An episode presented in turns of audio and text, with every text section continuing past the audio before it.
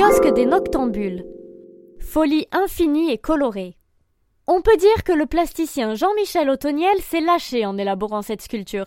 Elle est installée place Colette en 2000 pour célébrer le centenaire de la construction du métro de Paris. En réalité, il s'agit d'une bouche de métro de la station Palais Royal, formée d'un ensemble de sphères d'aluminium et de verre de Murano très colorés.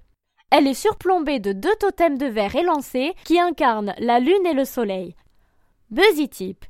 Tu as dû le remarquer, mais l'œuvre dessine un 8, symbole d'infini, d'harmonie et d'éternité.